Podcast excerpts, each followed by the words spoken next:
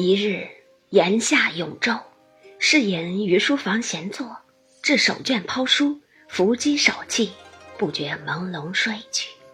梦至一处，不辨是何地方。忽见内乡来了一僧一道，且行且谈。只听道人问道：“你携了这蠢物，意欲何往？”那僧笑道：“你放心，如今现有一段风流公案，正该了结。”这一干风流冤家尚未投胎入世，趁此机会，就将此蠢物夹带于中，使他去经历经历。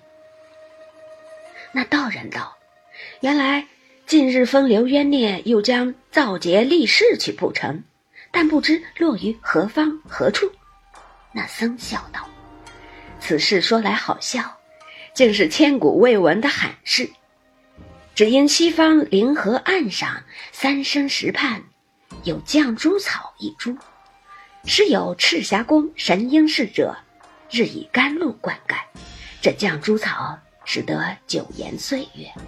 后来既受天地精华，复得雨露滋养，遂得脱却草胎木质，得换人形。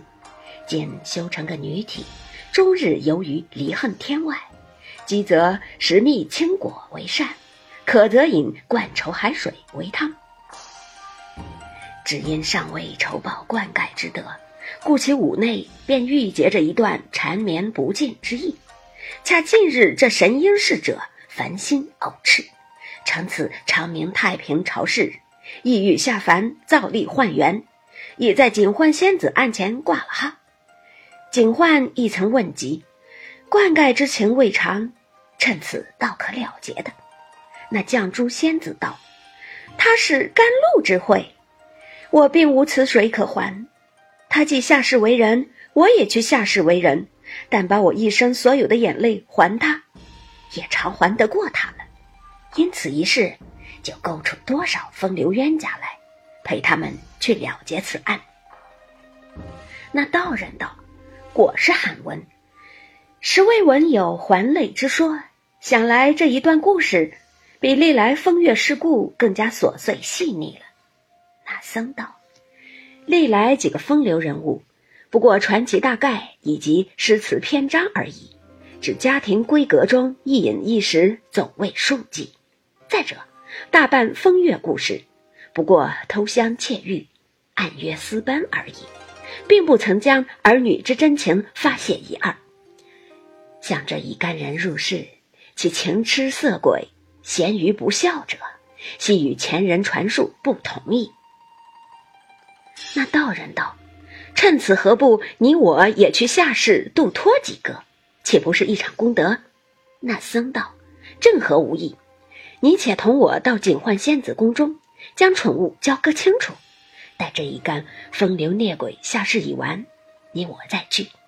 如今。”虽已有一半落尘，然犹未全集。道人道：“既如此，便随你去来。”却说甄士隐俱听得明白，但不知所云蠢物系何东西，遂不禁上前施礼，笑问道：“二仙师请了。”那僧道也忙打礼相问。士隐因说道：“试闻仙师所谈因果。”时人世罕闻者，但弟子愚拙，不能洞悉明白。若蒙大开吃完，背细一闻，弟子则洗耳谛听，稍能警醒，亦可免沉沦之苦。二仙笑道：“此乃玄机，不可预泄者。到那时，不要忘我二人，便可跳出火坑矣。”世隐听了，不便再问，因笑道：“玄机不可预泄。”但是云蠢物，不知为何，或可一见否？那僧道：“若问此物，倒有一面之缘。”说着，取出递与世隐。世隐接了看时，原来是块鲜明美玉，上面字迹分明，镌着“通灵宝玉”四字，后面还有几行小字儿。正欲细看时，那僧便说：“以道换境。”便强从手中夺了去。与道人竟过以大石牌坊，上书四个大字，乃是“太虚幻境”。两边又有一副对联，道是：“假作真时，真亦假；无为有处，有还无。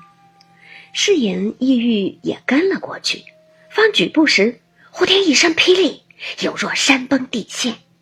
世隐大叫一声，定睛一看，只见烈日炎炎，芭蕉冉冉，所梦之事便忘了大半。又见奶母正抱了英莲走来，世隐见女儿越发生的粉妆玉琢，乖觉可喜，便伸手接来，抱在怀内，逗她玩耍一回，又带至街前看了过会的热闹。方玉进来时，只见从那边来了一僧一道，那僧则赖头显脚，那道则跛足蓬头，疯疯癫癫，挥霍谈笑而至。及至到了他门前，看见世隐抱着英莲，那僧便大哭起来，又向世隐道：“施主，你把这有命无运、累及爹娘之物抱在怀内作甚？”世隐听了，只是疯话，也不去睬他。那僧还说：“舍我吧，舍我吧。”世隐不耐烦，便抱女儿侧身要进去，那僧还指着他大笑。口内念了四句言辞，道：“惯养娇生笑你痴，菱花空对雪丝丝。好房佳节元宵后，便是烟消火灭时。”